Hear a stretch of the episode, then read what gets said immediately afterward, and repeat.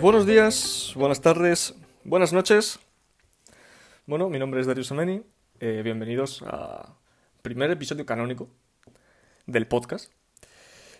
Em, eh, hace más de un mes que grabé la intro, donde, bueno, donde dije que, que quería que fuese un podcast eh, bisemanal, cada dos semanas, cada 15 días. Y bueno, ya hace un mes de ello, así que... em, perdón. Pero lo importante es que aquí estamos. Estamos aquí y vamos a, a ver si cogemos una buena rutina. Bueno, eh, antes de todo, quería comentaros un- una cosita, una pincelada, que lo he llamado momento foodie.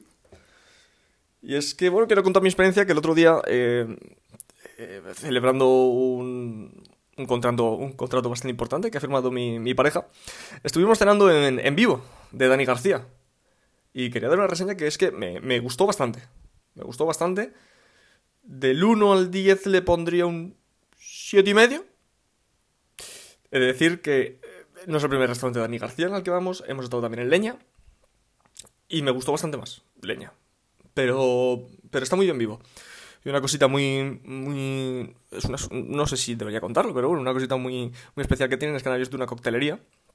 Es una coctelería eh, clandestina, estilo eh, la ley seca, años 20, años 30, en el que no puedes ir tú, te tienen que subir, te tiene que llevar un, un- camarero, en el cual atraviesas la cocina, ves a los cocineros y de repente coges unas escaleras, subes y ahí te encuentras una, una, una, una coctelería eh, bastante innovadora, donde tenían cosas, bueno, uno de los cócteles que nos tomamos, por ejemplo, sabía a, a, césped recién cortado, ¿no? Y, el olor que desprendía, si, lo olías, no- nos lo contaron ahora mismo los recuerdos, una bacteria que desprende la tierra, que es lo que nosotros asociamos a tierra mojada, a, va a llover, ¿no? Todos lo conocemos, el va a llover porque huele a tierra mojada, ¿no?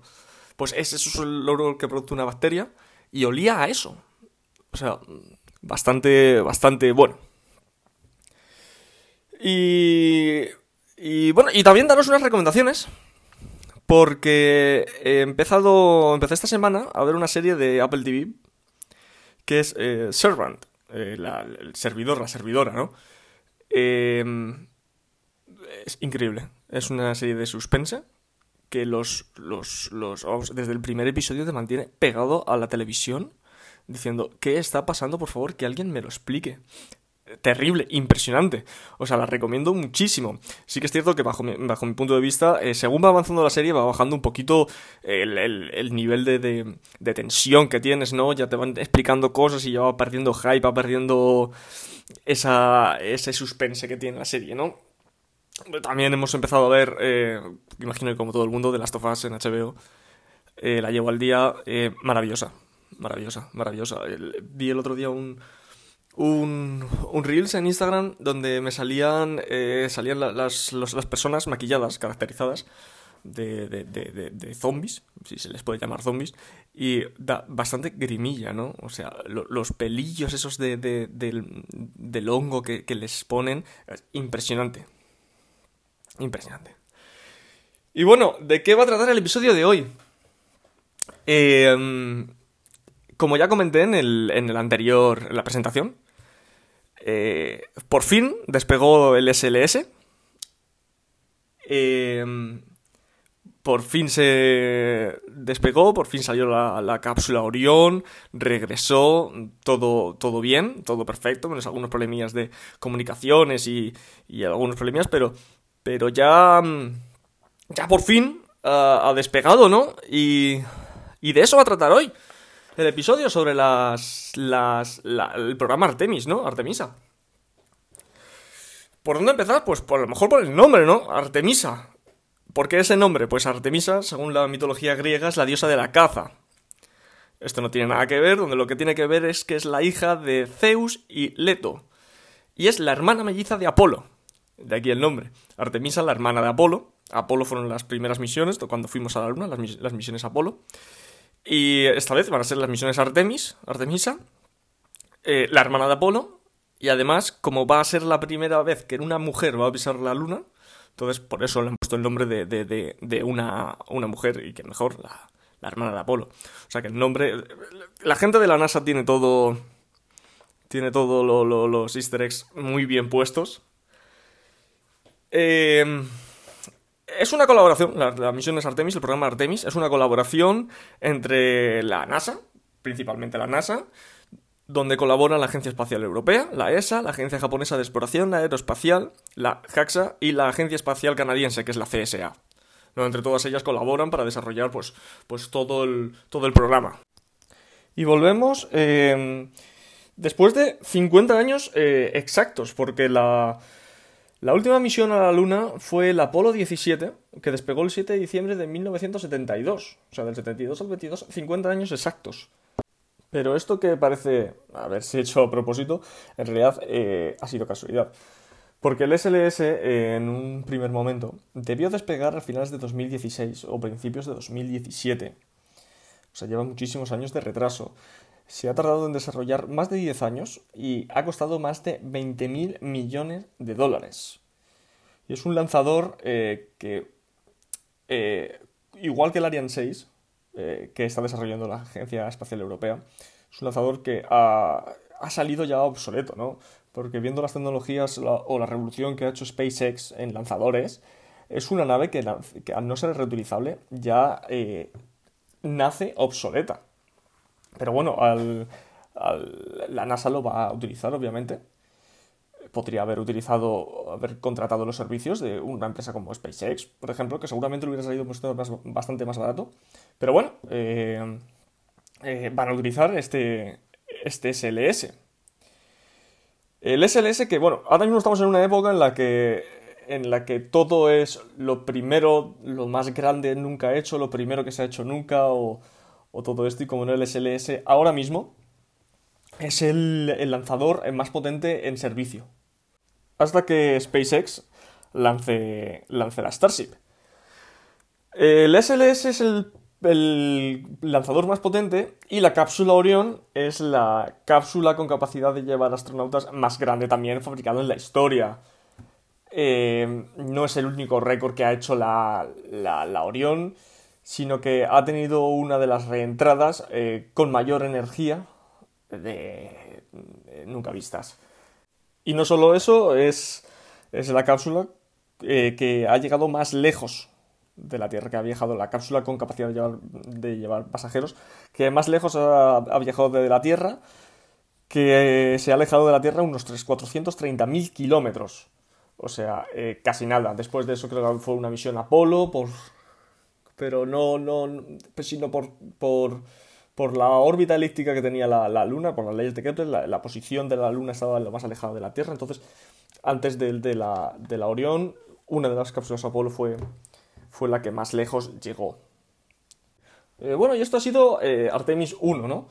Ha sido una misión eh, para comprobar sobre todo el lanzador y la, y la cápsula se lanzó, se lanzó, orbitó la Luna un par de veces, hizo un par de fotografías. También se lanzaron unas 13 satélites que van a estar monitorizando la Luna y, va a ayudar al resto de las misiones de Artemis. Volvió, reentró y amerizó. Y eso ha sido la misión Artemis 1. Eh, la duración fue aproximadamente de unos 25 días, creo recordar. Después de Artemis 1 eh, tenemos Artemis 2. Esta misión sí va a ser tripulada. Va a ser una misión tripulada. Va a haber eh, astronautas dentro de la, de Orión. No va a tocar la Luna. Se va a lanzar. Eh, va a orbitar la, la, Luna un par de veces también. Y volverá, volverá a la Tierra sin, sin alunizar. El alunizaje nos espera en Artemis 3. Bueno, perdón, eh, Artemis 2 que está prevista para el año que viene nadie confía en, que en 2024 eh, se haga Artemis 2, pero está programada para, para 2024. Para 2025 está programada Artemis 3, que esta sí que va a lunizar. Va a lunizar eh, con ayuda de la Starship, la Starship lunar, que tiene que ser probada eh, este año o el año que viene. Como, como pequeña anécdota, la NASA para confirmar que la Starship va a funcionar, lo único que le pide a SpaceX es que la Starship aterrice con éxito. no se le pide que vuelva a, despegar y que vuelva, que, salga de la órbita lunar. Simplemente el, único requerimiento que le ha puesto la NASA a, SpaceX es que la Starship eh, eh, aterrice con éxito. ¿Cómo lo van a hacer? En, un primer momento se había propuesto una, una, una plataforma orbital eh, alrededor de la Luna que se, va, que se a llamar Gateway, que iba a ser una estación espacial lunar. Eh, por lo visto se están echando hacia atrás, eh, se va a quedar solamente en un pequeño módulo que podrá albergar los astronautas y que va a estar vacío la mayor parte del tiempo. Entonces, Artemis 3 pretende despegar desde la Tierra dará una órbita para coger velocidad alrededor de la Tierra, se lanzará hacia, hacia la Gateway, llegará a la Gateway, se acoplará a la Gateway y en la Gateway tendrán que hacer el cambio de la, a la Starship lunar, que es la que aterrizará en la Luna y la que les devolverá a la Gateway para que ellos vuelvan a la Orion y la Orion les traiga de vuelta a la, a la, Tierra. Eh, la Starship lunar se tiene que lanzar, pero tiene que ser repostada en el espacio. No se sabe con cuántas naves van a tener que repostarla, pero no tiene capacidad de, suficiente de combustible para llegar a la Luna, bajar a la Luna y luego volver a, volver a, subir. Entonces eh, se va a lanzar y se tiene que repostar en, en el espacio para poder realizar el, alunizaje. Eh, se pretende que aterricen en el polo sur de la Luna. Eh, ¿Por qué en el Polo Sur? Pues eh, varios satélites han confirmado o se estima que existe hielo, eh, hielo en la Luna. Entonces, se pretende ir al Polo Sur de la Luna para confirmar la presencia de, agua, de, hielo, y establecer las primeras mm, cimientos para una futura base lunar. Eso se está rumoreando. En 2023 eh, también se quiere lanzar, o sea, este año, se quiere lanzar un demostrador tecnológico. Mm, eh, repito, todas estas fechas son muy orientativas. Pero se quiere lanzar un demostrador tecnológico para convertir y potabilizar el, hielo de la Luna en, agua bebible. Eh, se va a lanzar con un Falcon 9, y con los Falcon 9 se quieren eh, realizar un par de, despegues. El Nova C, por ejemplo, es un módulo de aterrizaje lunar eh, para, para, pequeñas, para pequeñas cargas, para esa futura eh, estación lunar permanente, para poder reabastecerlas y, y bueno, poder llevarla a eso. También se quieren lanzar los rover que se van a llevar a la Luna, también se van a lanzar con un Falcon Heavy. Eh, bueno, eh, SpaceX la verdad es que ha conseguido muchísimos contratos eh, a través de las misiones Artemis. esta estación lunar permanente dicen que quiere ser una, una puerta al resto del espacio, ¿no?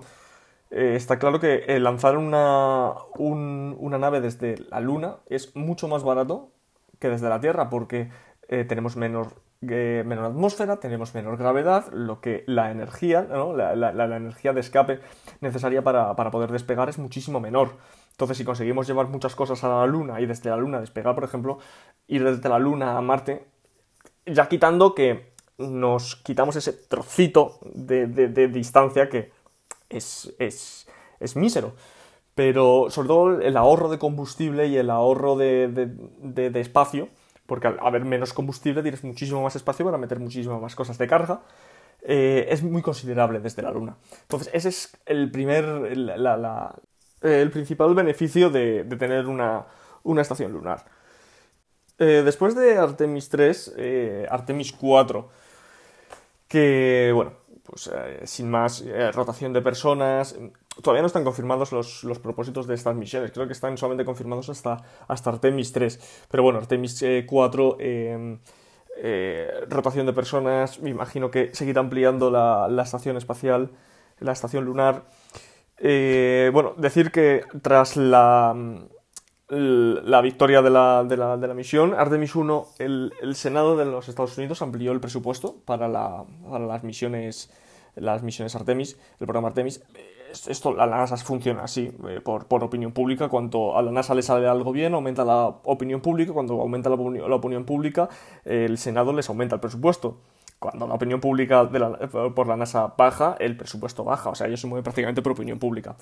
Al, tener un triunfo rotundo con la Artemis 1, eh, eh, les han aumentado el presupuesto, lo que les ha abierto la posibilidad de abrir un nuevo concurso para nuevos aterrizadores. SpaceX ya salió un concurso que se presentaron, se presentaron Blue Origin con, con Northern, Grumman y, y, alguien más, ya no me acuerdo. El caso es que lo ganó, lo ganó SpaceX. Eh, fue cuando, cuando Jeff Bezos eh, demandó a, SpaceX 57 veces. Les demandaron para, para, intentar conseguir ellos, ellos el, contrato de los aterrizadores. Que lo, al final se lo llevó eh, SpaceX. Y el caso es que solamente se llevaron los aterrizadores para las misiones Apolo 3 y Apolo 4, que son las dos primeras que van a alunizar. Se ha abierto concurso para Apolo 5, Apolo 6 y posteriores.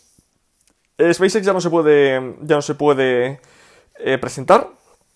Eh, Grumman se ha presentado, ya no se ha presentado con Blue Origin, se ha presentado con, otra empresa. Blue Origin eh, ha hecho también un conglomerado con Boeing y con alguien más. Van a presentar un, un proyecto conjunto. Y imagino que será solamente para la, la, 5 y la 6, no porque no creo que ya para el resto de todas ellas. Así que parece que Jeff Bezos, si hace bien las cosas, que desde luego Blue Origin está haciendo las cosas muy bien, parece que Jeff Bezos por fin se va a poder llevar ese contrato y empezar a, rentabilizar un poco toda la inversión realizada en la creación de, la empresa de Blue Origin. Y, y bueno, eh, hasta aquí un poquito el resumen de lo que van a ser las, las misiones Artemis. Eh, ¿Qué más contar? Eh, eh, SpaceX desde su cuenta oficial de Twitter dijo que el, primer vuelo de la Starship era inminente. ya no es que ya lo haya dicho Elon Musk en Twitter, que ya sabemos que hay que sacar un calendario, tiempos Elon Musk, tiempos humanidad, ¿no? porque son totalmente diferentes. Pero si ya lo ha dicho la cuenta oficial de, de, SpaceX ya tiene mm, bastante mejor pinta, ¿no?